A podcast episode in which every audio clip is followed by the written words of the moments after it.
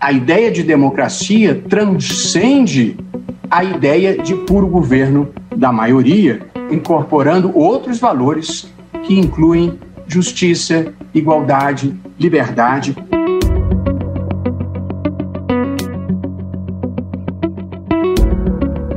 Na última quarta-feira, o plenário do Supremo Tribunal Federal confirmou a decisão do ministro Luiz Roberto Barroso sobre a imposição da CPI da Covid no Senado. A comissão tem como objetivo investigar as ações do governo federal na pandemia. Um dia antes, e sem esperar essa decisão do STF, o presidente da casa, Rodrigo Pacheco, leu o requerimento de abertura. Cumprimos uma etapa hoje de leitura dos requerimentos, de reunião dos requerimentos para determinação de uma única CPI. Já notificamos os partidos políticos para indicação dos membros.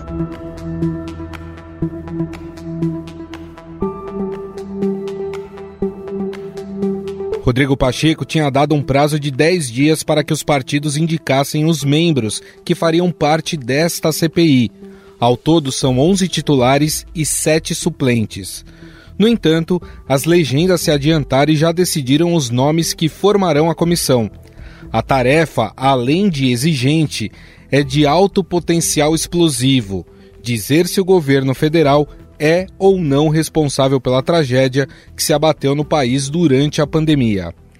A escolha dos membros da CPI da Covid acendeu um sinal de alerta no Palácio do Planalto, já que a maioria dos senadores é crítica à gestão de Jair Bolsonaro na pandemia. O Pazuello comprou vacina desde o ano passado. Fez contrato para comprar vacina. Precisava passar pela Anvisa. É uma irresponsabilidade a gente comprar vacina sem a certificação da Anvisa. Se eu compro e pago. Se eu gasto, por exemplo, 500 mil, tivesse gastado 500 milhões no ano passado para comprar uma vacina e depois a Anvisa reprovasse. O que, que eu ia fazer com aquela vacina? Tinha que jogar fora, né? Então nós fizemos a nossa parte.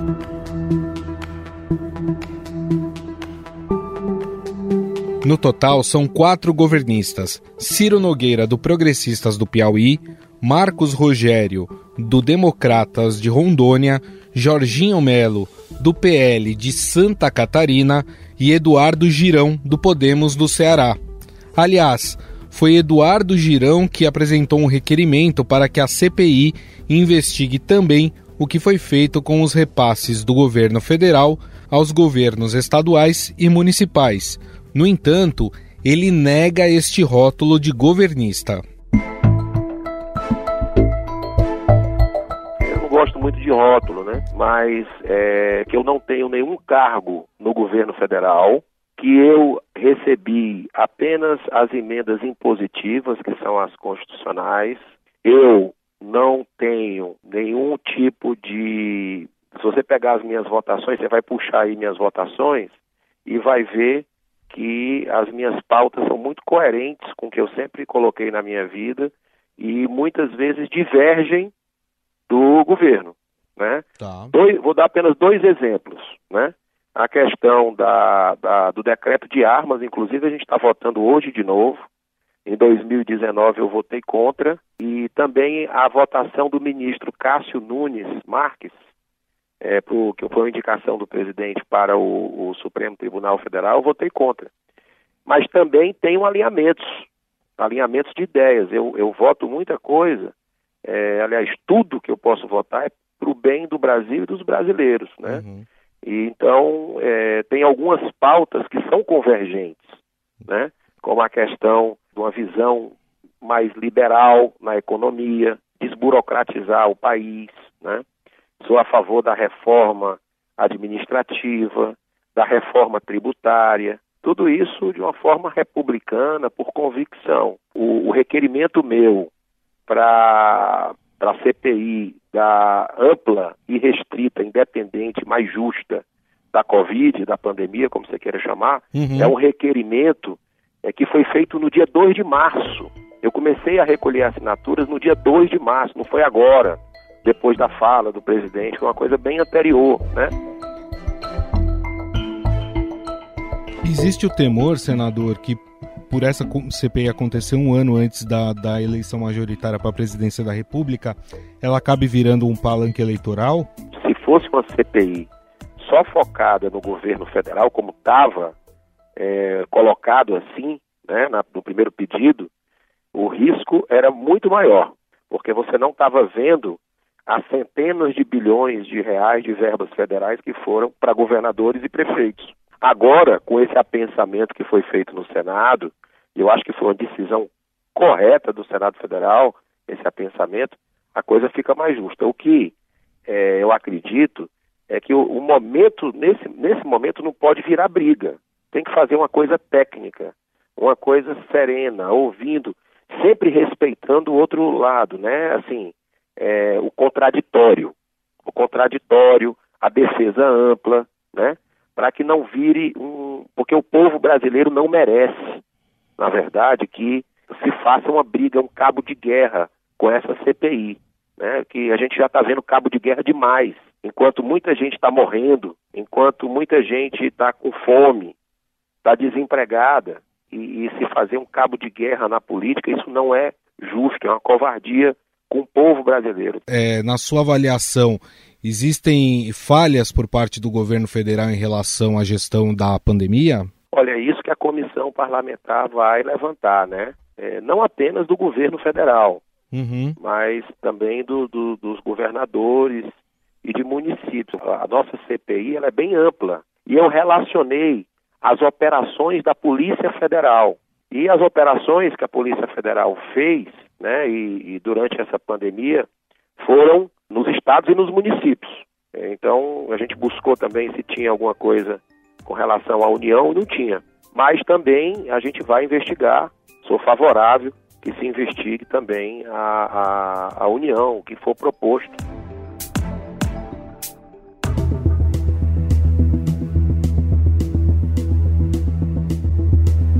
A oposição conta com dois senadores na comissão, Humberto Costa, do PT de Pernambuco, e Randolfo Rodrigues, da Rede do Amapá, que conversou com o jornalista Raíssen Abac, aqui na Rádio Eldorado. Foi uma derrota do presidente da República e do governo a todas as tentativas que ele buscou de embaraçar o funcionamento da Comissão Parlamentar de Inquérito no início, é, a base de apoio ao governo tentou desesperadamente é, impedir que a CPI fosse instalada. Não conseguiram. Posterior, tentaram retirada de assinaturas. Não conseguiram. Então, por último, buscaram tumultuar o ambiente da CPI, apensando outros fatos, é, é, é, juntando uma outra CPI ou pedindo a instalação de duas é, comissões parlamentares de inquérito é, o despacho do presidente Rodrigo Pacheco, no meu sentir, frustrou tudo isso, porque o presidente Rodrigo disse, é, determinou que a CPI para investigação de estados e municípios fosse apensado ao nosso requerimento e que ocorresse a investigação, e nós concordamos com isso, do que fosse fatos conectos. É, nesse roteiro, um dos primeiros nomes, na sua visão, seria a, o do ex-ministro da Saúde, Eduardo Pazuello, a ser ouvido, dado que tem um famoso vídeo em que ele está ao lado do presidente Bolsonaro e em que ele diz claramente que um manda e outro obedece? Eu acho que ele deve, ele deve ser um, um dos a serem ouvidos. Eu defendo como roteiro da Comissão Parlamentar de Inquérito que a primeira audiência que nós temos que fazer é com cientistas. Nós temos que reunir os mais renomados epidemiologistas brasileiros, os mais renomados é, biólogos do país, para nos responder a seguinte pergunta: quais seriam as medidas epidemiológicas que o Brasil deveria ter adotado para não ter se tornado epicentro global da pandemia?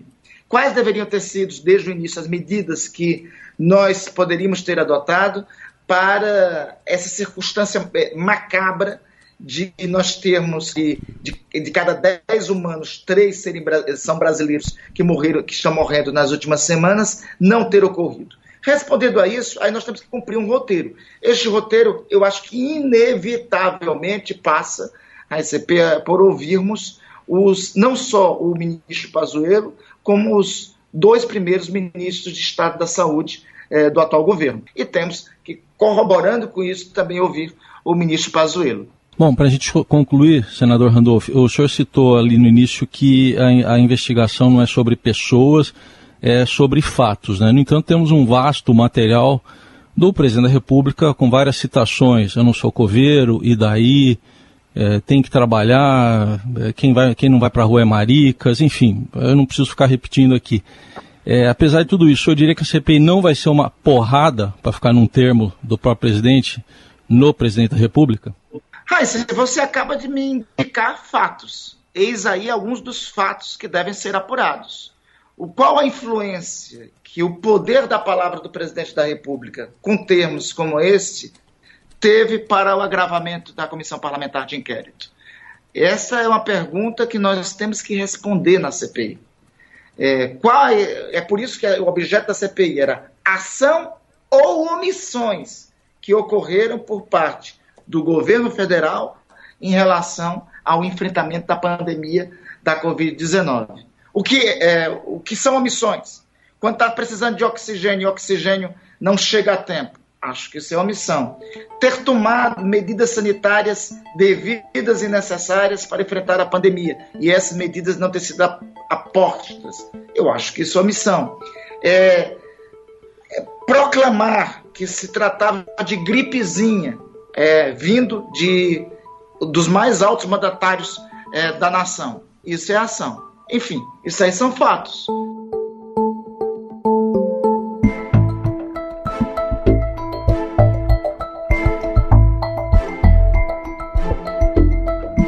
O problema para o governo está nos chamados independentes, como os senadores Eduardo Braga, do MDB do Amazonas, Renan Calheiros, do MDB de Alagoas, Otto Alencar, do PSD da Bahia, Omar Aziz, do PSD do Amazonas e Tasso Gereissati, do PSDB do Ceará.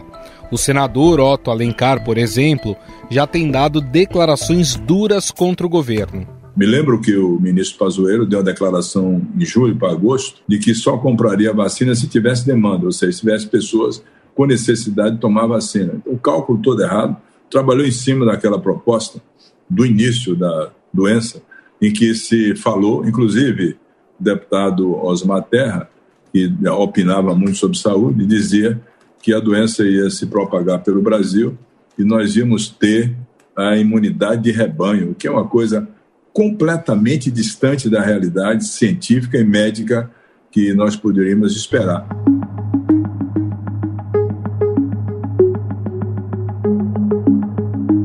Os indicados podem ser substituídos a qualquer momento durante o funcionamento da CPI. Após as indicações chegarem oficialmente à Secretaria-Geral da Mesa, cabe ao presidente do Senado, Rodrigo Pacheco, convocar a reunião de instalação da CPI, ainda sem data para ocorrer.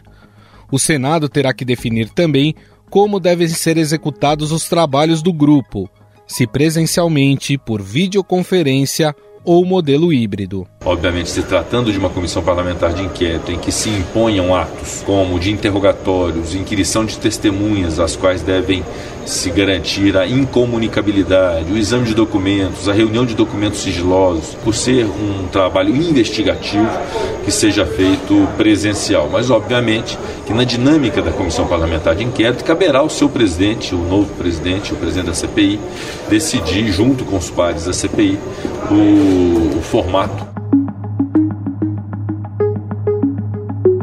Inicialmente, a CPI da Covid terá duração de 90 dias e os senadores poderão, neste período, realizar diligências, convocar ministros de Estado, tomar o depoimento de qualquer autoridade, inquirir testemunhas, ouvir indiciados e requisitar de órgão público informações ou documentos de qualquer natureza.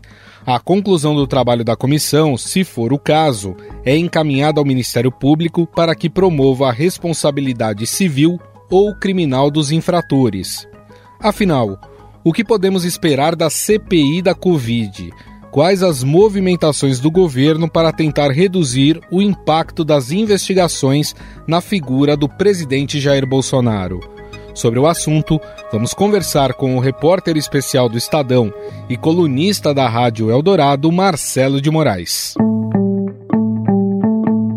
Tudo bem, Marcelo? Oi, Gustavo, tudo bem? Tudo bem com todo mundo? Bom, Marcelo, nomes já indicados pelos partidos, o governo se mostrou bastante preocupado com esses nomes que vão compor a CPI da Covid é, por entender que ela possui mais senadores críticos ao governo do que a favor. Essa é uma preocupação válida? De fato, é uma CPI que neste momento está mais voltada para a oposição do governo, Marcelo? Olha, Gustavo, você acertou na mosca. É exatamente isso. É uma CPI que tem uma composição que preocupa muito o governo, porque, primeiro, vamos entender, a, CPI ela é muito enxuta, são só 11 titulares.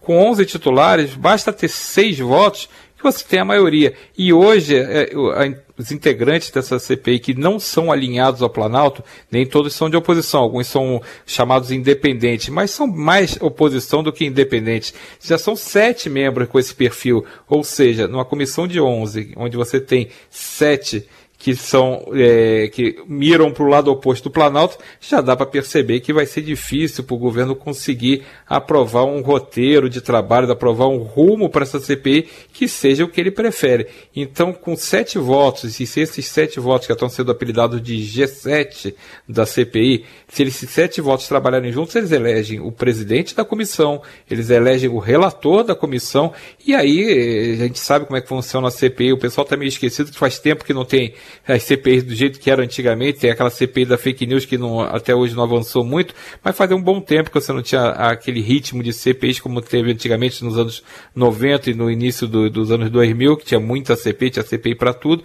E aí, quando você tem o controle e o comando da comissão, você direciona para onde vai o rumo do trabalho. E o que, que é esse grupo quer? Esse grupo quer mostrar que faltou ação do governo, faltou eficiência do governo.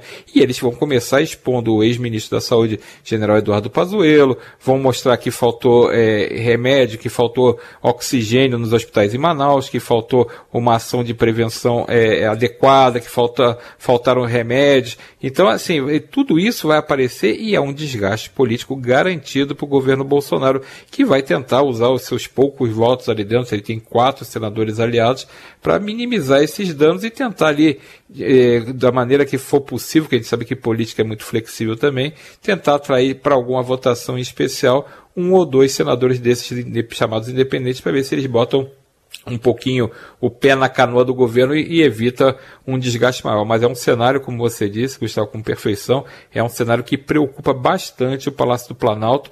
E vamos lembrar uma coisa que é importante: a CPI tem um prazo estabelecido de 90 dias, mas esse prazo pode ser prorrogado por um período igual. Ou seja, se ele for prorrogado, e a tradição sempre acaba mostrando que prorroga, são seis meses onde o governo provavelmente vai apanhar. Seis meses a gente faz a conta, a gente termina o ano de 2021 com o governo debaixo de fogo cruzado dentro dessa CPI. Para um governo que está muito desgastado por conta da pandemia e que está tendo muitos problemas na política, é o pior dos cenários, né, Gustavo?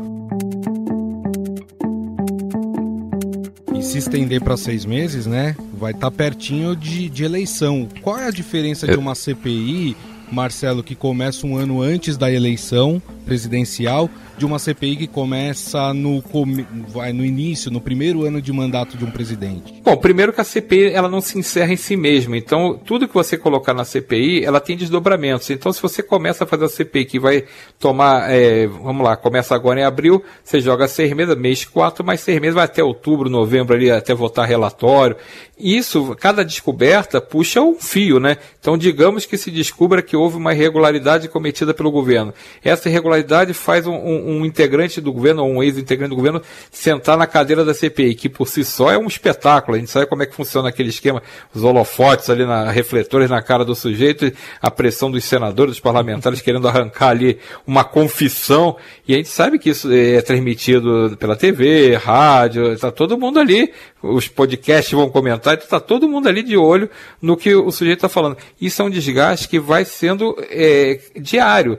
Então, é, a gente sabe que se o governo conseguisse que essa CPI fosse rápida, ou que ela nem fosse aberta, seria o melhor cenário, que esse cenário que o governo tentou trabalhar, de adiar a CPI para nunca mais, né? Tentar ficar cozinhando ela e jogá-la para a bacia das almas. Não conseguiu porque ele sabe que é, não tem os votos necessários para barrar uma CPI que tem opinião pública a favor, porque a gente lembra lembra que a pandemia está num, num, estágio que não tem como você brecar hoje uma investigação desse tipo, com 350 mil mortos no país e milhões milhões de casos de infecção. Então, é, é muito difícil para o governo controlar. Não dá para controlar, o que o governo quis fazer? Administrar para ela ser mais ou menos é, sem dor. Não será sem dor, ela vai ser com dor porque a maioria da oposição. Ela não será curta. Então o governo está num cenário que vai ser muito ruim para ele, porque cada, como eu disse, cada descoberta proporciona outra.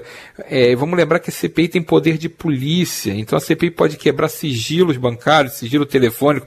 Imagina você descobrir um determinado é, integrante do governo deu um telefonema na véspera de uma decisão importante para alguém do Planalto. Então tudo isso é um desdobramento que você não tem controle. É um clichê, mas a gente gosta de repetir porque é um clichê que, que se tornou clichê porque ele vale. Você não sabe como começa, mas, você sabe como começa uma CPI, mas você não sabe como ela termina por causa disso. Porque ela ganha uma vida própria. E eu conversei é, na semana passada com o senador Renan Calheiros, que é um dos titulares da CPI, e ele me falou assim: não adianta, governo nenhum consegue é, administrar e, e, e gerenciar uma CPI. Isso não existe. Quem tenta fazer isso dá com os burros na água, frase de Renan Calheiros. Então é isso que o governo sabe que ele não tem controle. Você pode até fazer uma pizza na CPI, você pode administrar ali, fazer redução de danos, mas numa CPI com tanta é, com tanto interesse da opinião pública, ela é muito difícil de ser controlada. O governo vai precisar de uma habilidade para fazer isso que ele não tem demonstrado. Pode ser que se revele um governo habilidosíssimo e ele terá uma tropa de choque dentro da CPI. Um dos principais eh, representantes do governo vai ser o senador Ciro Nogueira, que é o presidente nacional do PP. Ele é um aliado fiel de Bolsonaro mas até aliados fiéis vão até um determinado ponto, né? Tem outra, outro clichê de Brasília também famoso, que você pede pro, pro político, ele pode até te acompanhar à beira da cova, mas não pede para ele descer com o caixão junto, que ele não vai. Então, se, por mais que seja aliado, se o parlamentar sentir que o vento está muito ruim pro lado do governo, ele vai deixar o governo na mão. Só que a gente sabe que o governo também tem instrumentos, aquela, a velha caneta cheia de tinta, né? Que nomeia, libera recursos, que pode conseguir fazer é, esses aliados serem mais sensíveis aos pleitos do governo. Em uma das suas análises, você falou que uma CPI a gente sabe como ela começa, mas nunca sabe como ela termina. E o Brasil Exato. tem um histórico de CPIs que acabaram em pizza. Você acha, na sua avaliação, que existe uma possibilidade dessa ir pelo mesmo caminho ou pela gravidade do momento, dificilmente ela não vai dar em nada? Gustavo, a gente tem um histórico de CPIs que acabam em pizza e um histórico de CPIs que não acabam em pizza, né? Se a gente lembrar, teve uma CPI, a CPI do PC Faria, a CPI do Collor, que derrubou o presidente da República, criou elementos para que o presidente fosse empichado. Então, essa CPI é uma CPI muito antiga, né? Ela foi de 92 e teve logo em seguida, eu lembro que foi exatamente quando eu cheguei cheguei em Brasília para cobertura de política, logo depois teve a CPI dos anões do orçamento que provocou várias cassações de pessoas muito importantes dentro do Congresso. Esses são dois exemplos de CPIs que provocaram muito barulho e provocaram é, é, fatos realmente. Teve a CPI do mensalão também que provocou um grande estrago político. Então tem CPIs, pela, como você disse, pelo tamanho dela, pela importância, pelo, pelo calor que esse debate provoca, que não tem como botar no forno e assar aquela, aquela meia calabresa, meia mussarela, não tem como.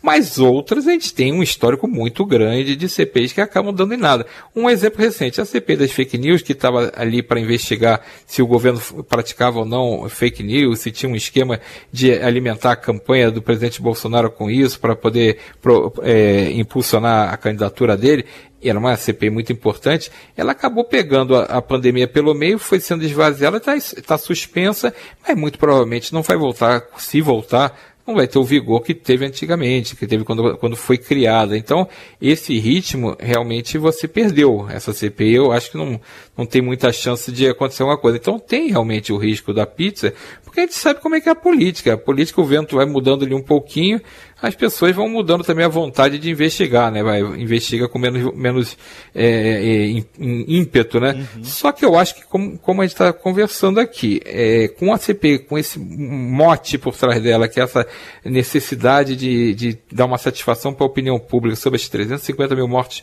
por enquanto, a quantidade de casos que são milhões no Brasil, a falta de perspectiva de vacinas, a dificuldade para você ter oxigênio nos hospitais do Amazonas, a dificuldade para conseguir um kit de intubação, são todas denúncias muito graves, são todos problemas muito graves que mexem com não só com uma inaptidão do governo em lidar com o problema, mas, mas também provavelmente com dolo. É isso que a CPI quer investigar, se houve realmente dolo, se houve falta de ação proposital. E isso é, não adianta é, o governo querer que não investigue. Isso aí é um, um, uma reivindicação da opinião pública. A sociedade está cobrando satisfação, porque você não tem um caso como esse, não dá para comparar esse caso de CPI com nenhuma CPI anterior, porque esse é um caso que mexe com muitas mortes. As CPIs que a gente falava antes eram de corrupção quase sempre.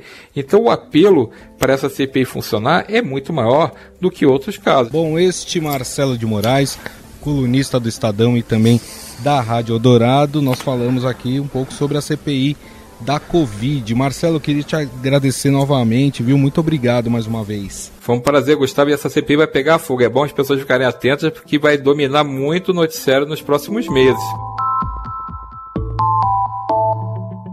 Estadão Notícias. O Estadão Notícias desta sexta-feira vai ficando por aqui. Contou com apresentação e produção minha Gustavo Lopes, produção de Ana Paula Niederauer e montagem de Moacir Biasi. O editor do núcleo de áudio do Estadão é Emanuel Bonfim e o diretor de jornalismo do Grupo Estado é João Fábio Caminoto. Mande seu comentário e sugestão para o e-mail podcast@estadão.com. Um abraço e até mais.